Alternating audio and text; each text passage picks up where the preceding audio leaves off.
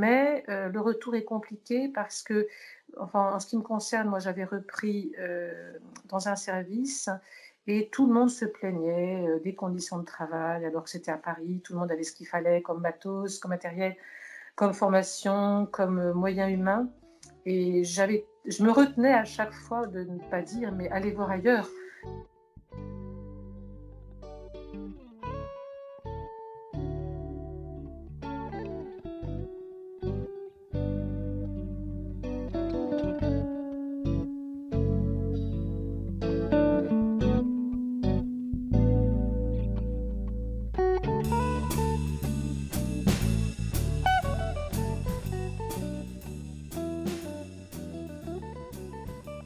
Donc, euh, moi, je suis Florence euh, Weben, épouse Poinsignon. Ben, je viens de fêter mes 60 ans. Je suis de famille protestante.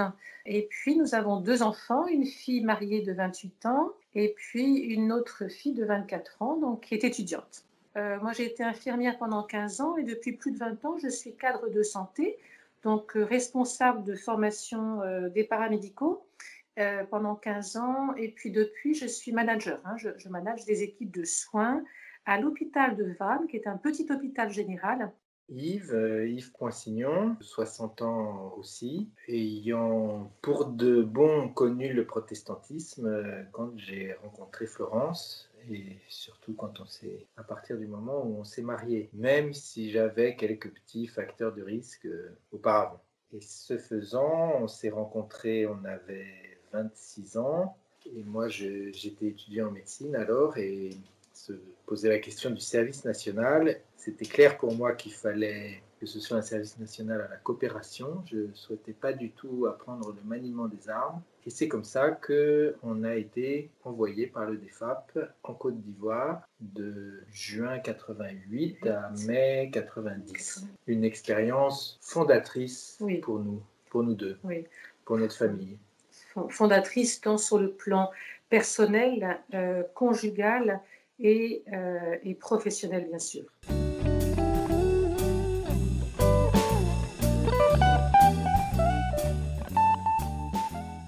Alors, notre expérience avec le DEFAP a très très bien démarré en 87. Et au début, avec le DEFAP, on devait partir au Cameroun. Donc, on avait fait toute une recherche au Cameroun.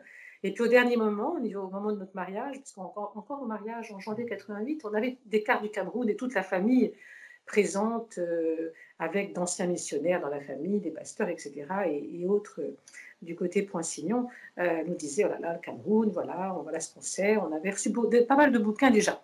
Et puis deux mois avant, le DEFAP nous joint en, en, nous prévenant que ce sera finalement la Côte d'Ivoire, compte tenu des événements d'alors, politiques et, et sociaux. Et puis, on a été envoyé à Sanary pour 10 jours de préparation. Et là, en fait, on a euh, beaucoup apprécié ce moment parce que euh, déjà, on se retrouvait entre coopérants et puis, heureusement, il y avait des Africains. Donc, c'était pour nous une belle préparation. Euh, voilà, même si on est resté assez sommaire dans, les, dans la rencontre interculturelle, n'empêche que ces dix jours nous ont bien préparés et je dois également dire que entre temps, en fait, on suivait un DU de médecine tropicale à la Pitié tous les deux, euh, ouvert aux paramédicaux, médicaux, administratifs. Conjointement, on avait ce DU qui nous préparait à nos futures fonctions. Et puis en même temps, on avait cette préparation de 10 jours qui nous a bien mis le, pied à l'étrier. Le diplôme universitaire avec euh, une base de santé publique, d'épidémiologie qui s'est vraiment avéré extrêmement utile. D'apprendre un petit peu ce que c'était que le paludisme les grandes maladies tropicales, ça a certainement été un plus. Ça, avait vraiment, ça a vraiment été très important et, et ça collait complètement avec euh, la conception même de l'hôpital protestant d'Abou par des missionnaires britanniques euh, en 1968. Et puis là-bas, sur place, le DEFAP euh, nous a accompagnés, ne nous a pas lâchés. on a eu une deux visites hein, de la part du DEFAP, deux, deux visites. C'était très touchant quand on avait cette visite des responsables euh, d'alors du DEFAP. Enfin, c'était quelqu'un de l'équipe euh, d'encadrement du DEFAP. Mais c'était vraiment remarquable. On, se réunissait généralement au cours secondaire protestant, hein, qui était juste à côté de l'hôpital protestant, et où il y avait beaucoup d'envoyés du DEFAP. Et, et ça, c'est bien cette le fait qu'on ne soit pas tout seul, le fait qu'il y ait d'autres personnes envoyées par d'autres structures missionnaires aussi, mais les liens avec les défapiens enseignants du, cours secondaire protestant, ça, c'était une vraie respiration et on se sentait vraiment pris au sérieux. Le, fait qu'il y ait ces visites, ça, ça maintenait le lien, mm. ça, mm. on, avait de l'importance mm. aux, yeux du DEFAP, alors que, alors que je pense si on avait été euh, envoyé par le, par le ministère de la coopération en ce qui ça concerne, aurait, ça aurait pas du tout été. Euh, on n'aurait pas eu cette histoire, euh, oui, cette histoire, ce lien et cet accompagnement. Et, et puis, c'est vrai que même, même on, on s'est senti reconnu dans nos dans notre euh, fonction, mais également par rapport à notre personne et notre couple.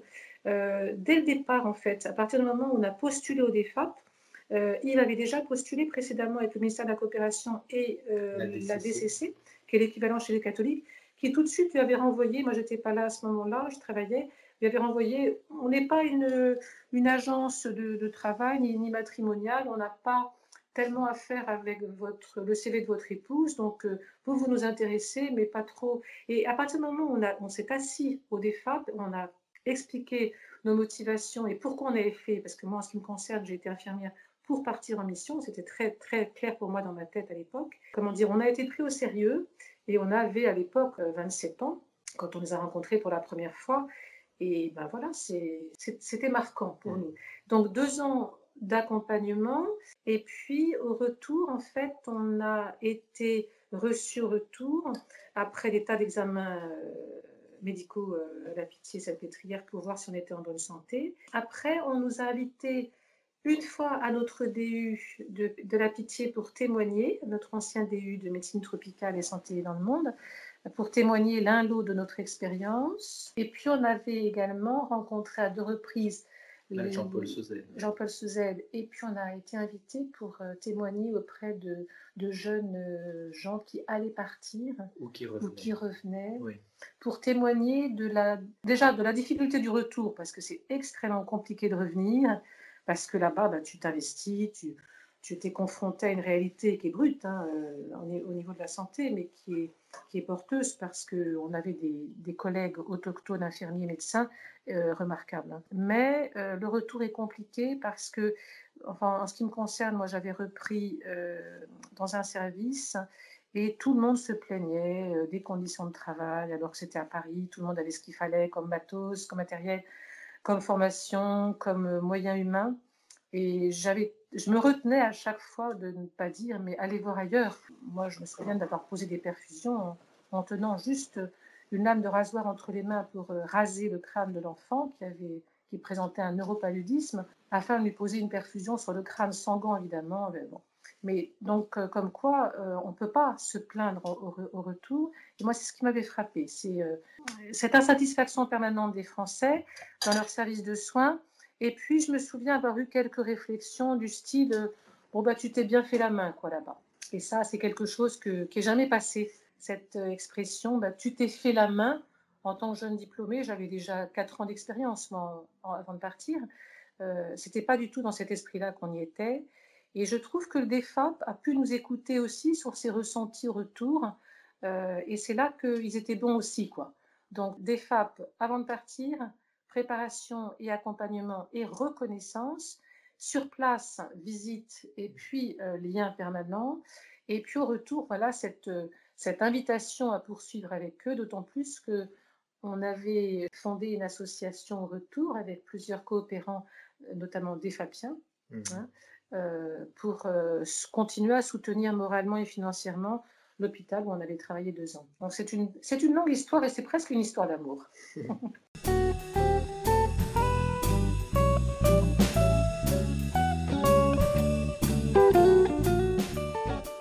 on suit le, déroulé chronologique, je, je soulignerais le, malgré la préparation sérieuse, au départ, on nous avait parlé des premiers jours et, d'un éventuel choc euh, culturel, climatique, euh, géographique, économique, social euh, à l'arrivée, mais, mais ça, ça, ça, a quand même été violent. On était bien préparés, mais euh, voilà, moi j'avais passé toute mon enfance en région parisienne, toute ma scolarité et, ma formation euh, en médecine euh, à Paris même. J'étais, j'étais bouleversé par l'arrivée, l'arrivée à l'aéroport à Abidjan. L'arrivée dans les locaux de l'église méthodiste à Abidjan, l'arrivée à l'hôpital protestant d'Abou ensuite, j'étais en, complet bouleversement. Surtout, je comprenais rien. Je comprenais rien à, comment les gens parlaient français là-bas. Euh, non seulement les Ivoiriens, que je n'arrivais pas à comprendre du tout au début, hein, enfin très difficilement, et, mais surtout les expatriés français. J'étais euh, j'étais sidéré. Ils parlaient petit nègre. Je trouvais ça honteux. Et je me souviens bien que je me disais, je ne vais jamais faire, euh, je vais jamais faire comme ça. Et évidemment, en 8, 10 ou 15 jours, c'était plié. Et je m'étais mis, euh, mis à parler comme tout le monde. Et, c'est vraiment, euh, oui, on avait été très bien préparé, mais quand même, j'étais complètement saisi par, par l'immense différence d'avec mon milieu de vie euh, usuel. Quoi. Et in fine, extrêmement enrichi de toutes les découvertes qu'on aura faites les unes après les autres alors sur le plan professionnel, euh, je crois me souvenir que qu'on a dû visiter l'hôpital avec euh, Yvan Barschmidt pour ce qui me concerne, qui était des Fabiens, qui était le médecin qui finissait son séjour, euh, lui aussi envoyé par le DEFAP et qui retournait en Alsace, je pense, mm. à Strasbourg. Et, et alors là, c'était c'était incroyable. Je, je, je, me souviens de cette première visite, mais quasiment comme si c'était avant-hier. Je, mm. je me souviens de, du choc, euh, comme, comme, comme si j'avais eu un accident de voiture sans, sans porter la ceinture de sécurité. J'avais, j'avais mm. littéralement le souffle coupé parce que je voyais, parce que j'entendais, parce que je, je, je découvrais comme réaction qui me semblait inouïe de la part de, de mon collègue qui, qui m'accueillait et qui m'orientait. C'était, c'était vraiment, euh, ouais, les, les, deux premières semaines, euh, ça a quand même été, euh, ça a quand même été très très impressionnant. Et pour illustrer les propos de Yves, le premier jour de notre visite, et nous étions avec Pierre Doustin à l'époque, tous les trois on visitait, qui était un autre médecin des Fapiens. Mais cette première visite, tu vois, on arrive en pédiatrie, c'était un hôpital tout en, tout en, rez-de-chaussée. Et des consultations étaient en bas. Et puis après, plus on montait, plus c'était euh, grave, si je puis dire, puisque après la consultation, soit ils étaient orientés en hospitalisation, soit ils retournaient chez eux. Et donc, plus on montait, plus c'était des cas graves. Et puis là, on arrive en pédiatrie. Ni l'un ni l'autre, on avait vraiment travaillé en pédiatrie à l'époque. Et là, on tombe sur un enfant qui était arc-bouté euh, et il était en, en, crise de tétanie. De tétanos. Euh, de tétanos. Il était extrêmement souffrant, il avait bon. Et, là, on, dit aux soignants, mais qu'est-ce qui se passe? Et, là, et les soignants ne s'occupent pas de l'enfant. Et, là, Yvan Barschmidt, et inflige une amende au père. Au père en plus. L'enfant est en train de mourir et en plus, le père était grondé de l'enfant parce qu'il n'avait pas vacciné son enfant et donc il lui a, il lui a administré en plus une amende. Donc euh, c'était pour nous complètement fou. Parce qu'il venait d'un village desservi par euh, l'équipe mobile de l'hôpital, qu'on appelait l'antenne mobile, et, que l'antenne mobile pratiquait les vaccinations gratuitement dans ce village-là. Donc, si le père n'avait pas présenté son fils à la vaccination, c'était sa faute, et le règlement de l'hôpital prévoyait qu'on allait soigner l'enfant, que les soins à l'enfant seraient payants, mais que en plus, à l'admission, il allait payer une amende. Et, euh, et bien, il fallait voir comment, comment Yvan Parchmit s'y prenait avec le papa. Hein. C'était pas, c'était pas avec le dos de la mm. cuillère. Mm. Oui, c'était pas tendre. Donc ça, un grand choc, euh, voilà, culturel. Et puis, et puis, on avait envie d'agir, quoi, avec, avec Pierre et Yves. On avait envie d'agir auprès de cet enfant, mais on s'en est bien gardé, de toute façon, puisque les infirmiers ne nous auraient pas suivis. Et puis le soir même, on s'installe dans notre maison qui n'avait aucune vitre, parce qu'il n'y avait que des moustiquaires tellement il faisait chaud. Et là, première pluie tropicale. Et là, euh, je dois te dire qu'on était content d'être deux, parce qu'on euh, on était blottis l'un contre l'autre. Ça a duré cinq heures. On n'a pas dormi. On s'est dit qu'est-ce qu'on fait là? Qu'est-ce qu'on est venu faire dans cette galère? Euh, Des enfants qu'on ne sauve pas, plus qui souffrent. Et en plus, on est sous un toit de tôle avec des moustiquaires aux fenêtres. Et... Ah, mais c'est sûr que, oui, c'est sûr que la mort, la vie, life is cheap. Hmm. Vraiment. C'était comme une tourmente. Et puis, euh, cet hôpital euh, fondé par les, Britanniques en 68 euh, avait eu une croissance incroyable, mais toute la décennie 80 avait été marquée par le retour en Grande-Bretagne progressif des, missionnaires britanniques et puis une crise économique majeure en Côte d'Ivoire au fil des années 80. Mm.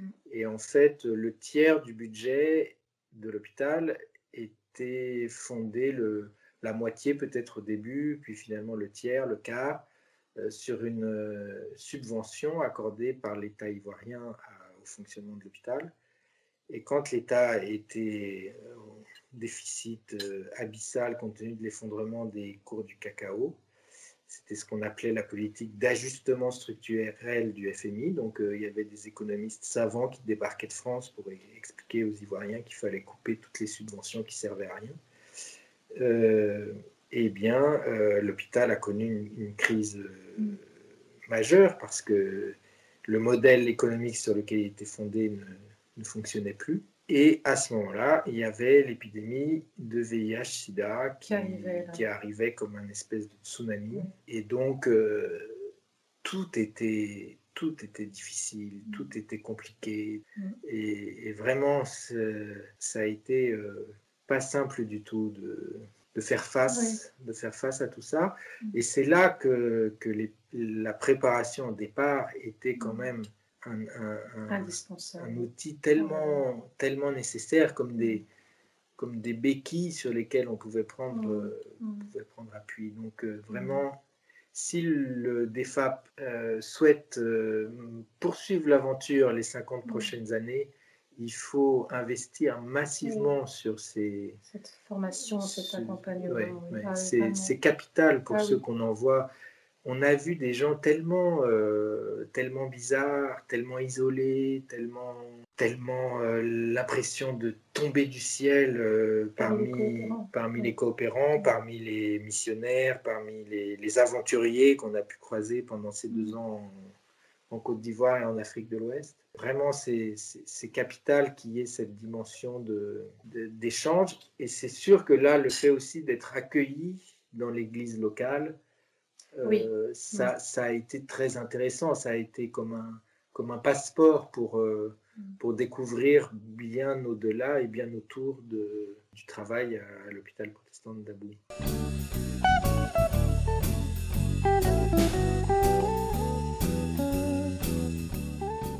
Alors déjà, il faut dire qu'on ne connaissait pas bien l'Afrique, l'Afrique noire, même pas du tout d'ailleurs. Pour nous, c'était une découverte, euh, pour l'un comme pour l'autre.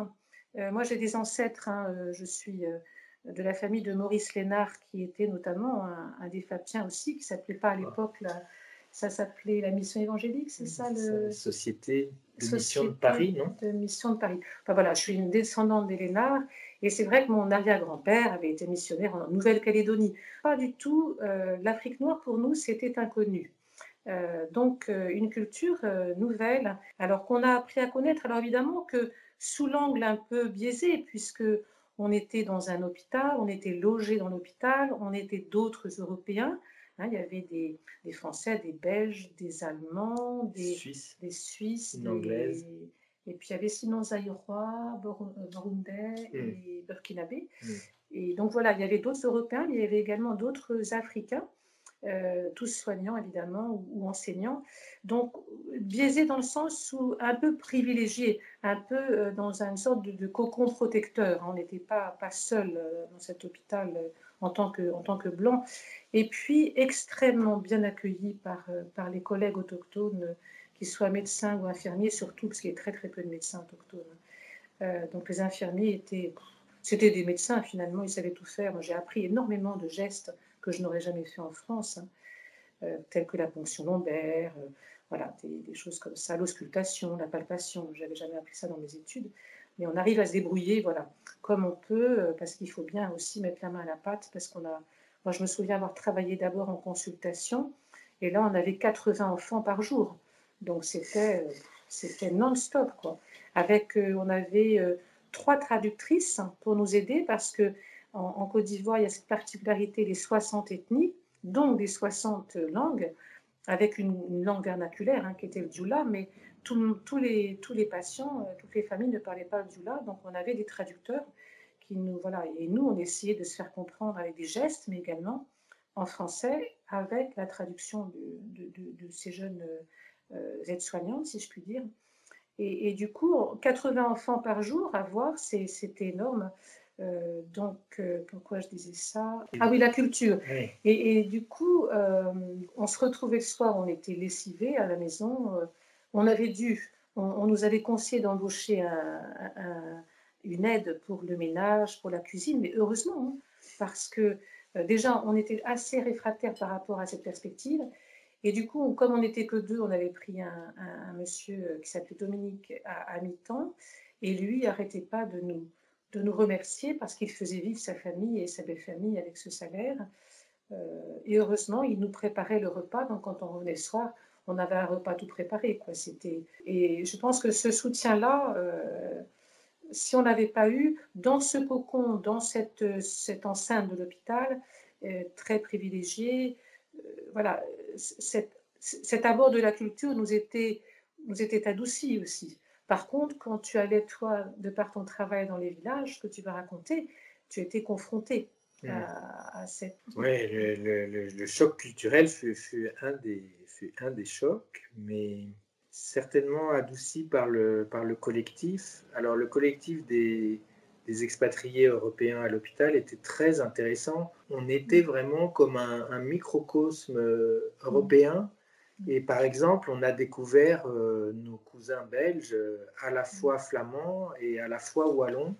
Et c'était drôle de voir comment, euh, à, des milliers de kilomètres de la Belgique, ils, transportaient leur, leur, leur, rivalité ou leurs différences ou leurs oppositions, leurs, les façons distinctes de, de faire, de procéder, etc. C'était c'était assez drôle. Et, alors, les Ivoiriens euh, se, moquaient volontiers d'eux en disant Ouais, vous, vous avez deux ethnies en Belgique et vous avez du mal. Vous vous rendez compte, nous, avec les dizaines et les dizaines d'ethnies différentes qu'on a en Côte d'Ivoire, on est obligé de, finir par s'entendre. Euh, donc, c'était très, très intéressant. Je, je pense qu'on a aussi appris sur notre culture à nous en, découvrant, euh, en découvrant celle des autres. Alors bien sûr, on n'était pas on ni ethnologue ni sociologue, mais ça a été et ça reste encore une richesse euh, pour notre vie euh, d'aujourd'hui.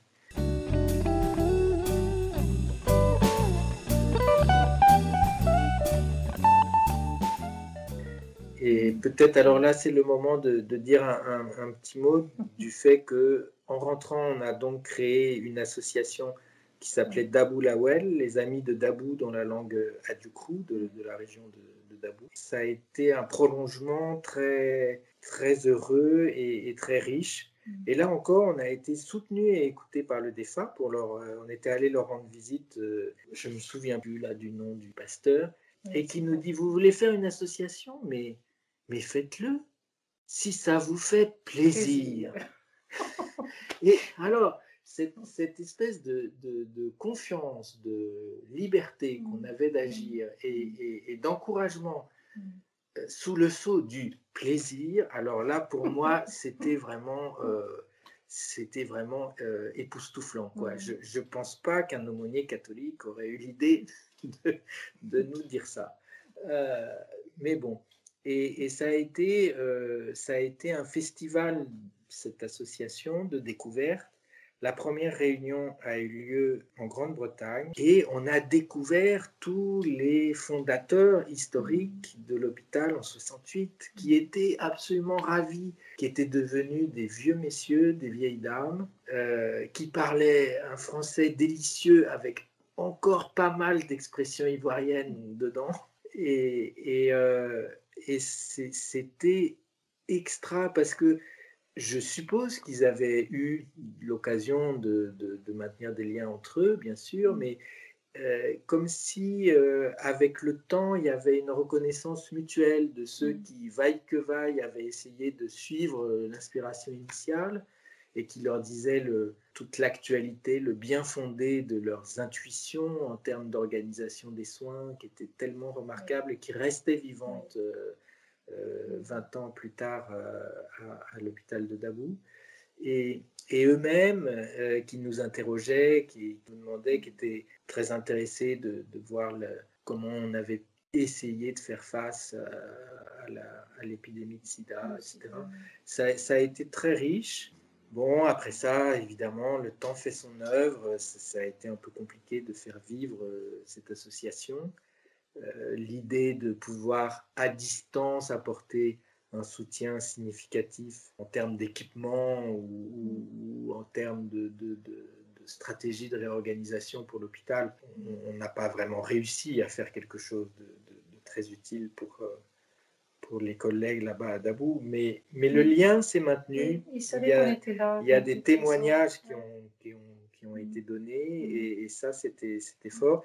Et Florence et moi, on a eu le grand bonheur de pouvoir y retourner. Retourner, oui. Ça, ça Dans le cadre d'une formation on a, assuré une semaine de formation tant sur l'hygiène hospitalière que sur l'éducation thérapeutique.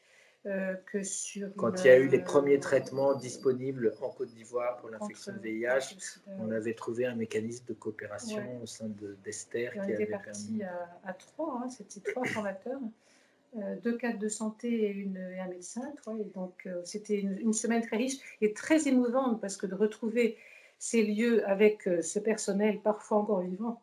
Hmm. Oui. Ça restait très, très déterminant pour, pour nous.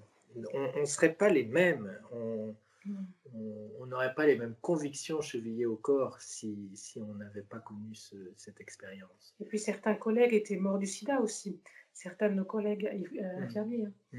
Donc c'est vrai quand je, un peu, je, je montre de l'émotion parce que de retrouver ces lieux dégradés par le climat et par la crise euh, politique et sanitaire, et puis la guerre civile hein, qui avait sévi entre-temps, plus les dégâts du sida, avec des, professionnels aussi insatisfaits dans la mesure où avec cette crise, cette crise politique et, euh, économique, les salaires n'étaient pas toujours versés. Donc, euh, il y avait de l'amertume dans l'air et en même temps un accueil comme si on s'était quitté hier avec voilà, beaucoup, de, beaucoup de, professionnels qui étaient décédés.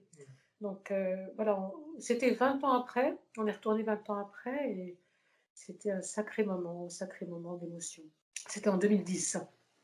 2010 hmm. et on est parti en, en 1990. Voilà. Et donc, on est bien ravis de ces 50 ans du oui, DFAP. Oui. Parce que j'ai l'impression qu'il y a une sorte d'alignement de planètes qui fait que les amis qu'on s'est fait là-bas sont, toujours nos amis. J'évoque très rapidement Karine Brunton, qui, euh, qui, elle est restée quatre ans comme pharmacien à l'hôpital de Dabou et qui, et, qui a, et qui a travaillé toute sa vie dans, oh. la coopération euh, sanitaire et, pharmaceutique. Et, donc, on, se sent, on se sent de nouveau porté, on se sent mm. prêt à, à, reprendre contact avec les anciens expats de là-bas et, avec les actuels euh, responsables ivoiriens de l'hôpital qui, vit toujours, qui se, se transforme, qui, qui s'adapte, euh, qui, qui est plus du tout le même, très probablement, mais, mais, euh, mais qui est toujours une structure de soins connue et reconnue. Et donc, on, on, est ravi de, à cette occasion de, de pouvoir renouer des liens et, continuer à, se regarder et, à s'apprécier mutuellement alors qu'on est à 6 ou 7 000 km de, distance. Et notre ancien directeur est en train d'écrire tout un, livre hein, sur, euh, sur, sur son temps à lui, à, même sur l'histoire de l'hôpital. Et, et, du coup, il nous a sollicité. Quand il vient en France, on se voit. Il s'appelle Alfred Denis.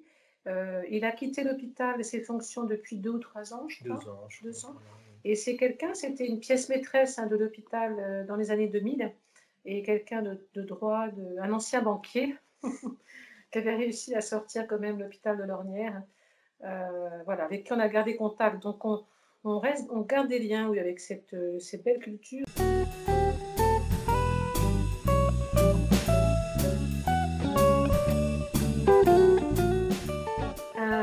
culture. notre, première euh, visite au marché, parce qu'on n'avait pas de, embauché qui que ce soit à l'époque, on n'osait pas, avec Pierre Doustin non plus, on n'osait pas, on se disait, on est protestant, il faut se débrouiller tout seul, on est grand, on sait faire la cuisine et tout. On va au marché tous les trois, et voilà qu'on tombe sur des animaux vivants.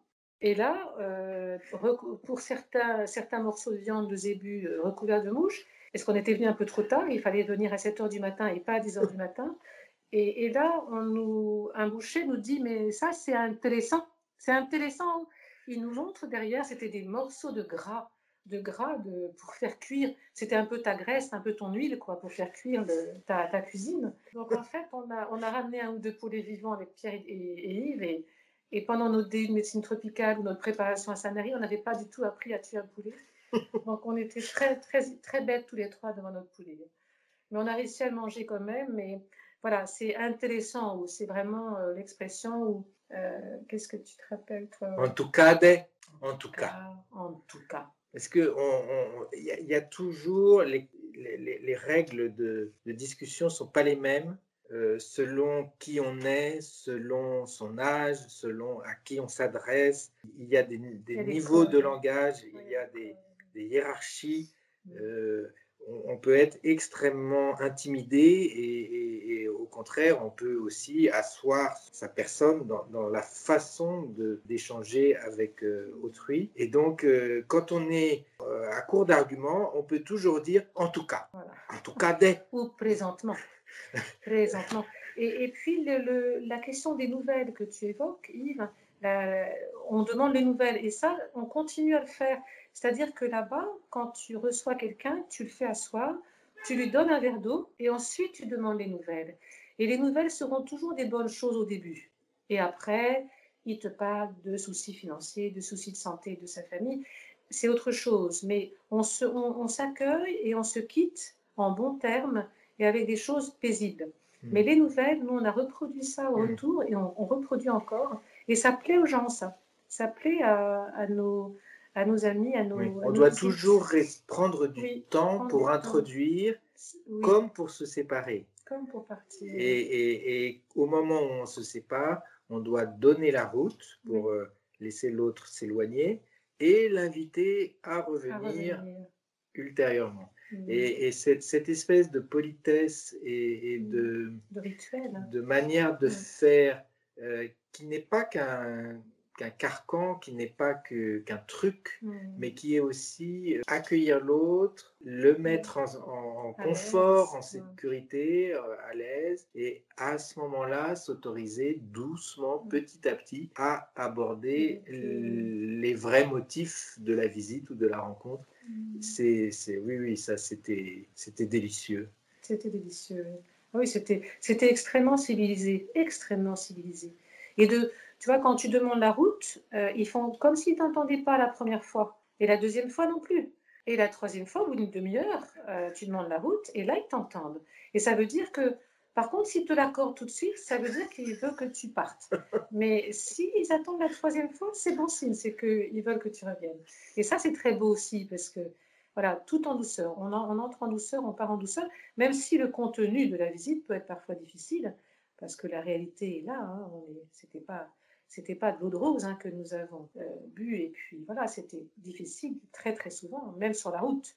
Quand on a pris la route pour aller voyager un petit peu ou rencontrer des, amis, euh, c'était difficile. Voilà, c'était pas tout était compliqué. Euh, tu peux pas pique-niquer sur une plage, tu peux pas t'asseoir dans l'air, tu peux pas. Voilà, c'est tout. Il faut faire attention à tout. Moi, je me souviens de ça, cette espèce de méfiance permanente de la nature.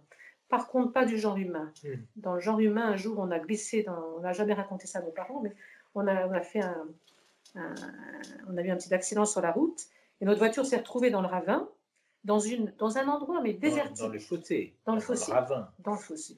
Et là, au bout de cinq minutes, même pas, tu n'as même pas le temps d'avoir mal et de, de comprendre que ta voiture est foutue, tu as des gens qui arrivent de toutes parts pour t'aider à remettre ta voiture sur la route. Mais tu n'avais même pas compris qu'il y avait des gens dans cette végétation. C'est jamais on a eu, bon si, il y a eu des moments où on a eu Moi, j'ai failli mourir parce qu'on m'a, on m'a pris du sang, mais on a, il y avait un souci de tuyau. Et puis, il a fait une fièvre inexpliquée. Euh, il n'a pas été rapatrié, mais j'étais très inquiète parce que je, il ne savait plus où il était, qui il était. Enfin bon, peu importe, c'est des choses qu'on n'a pas racontées aux parents euh, du tout dans les circulaires et qu'on a parfois abordées au retour, mais avec en édulcorant.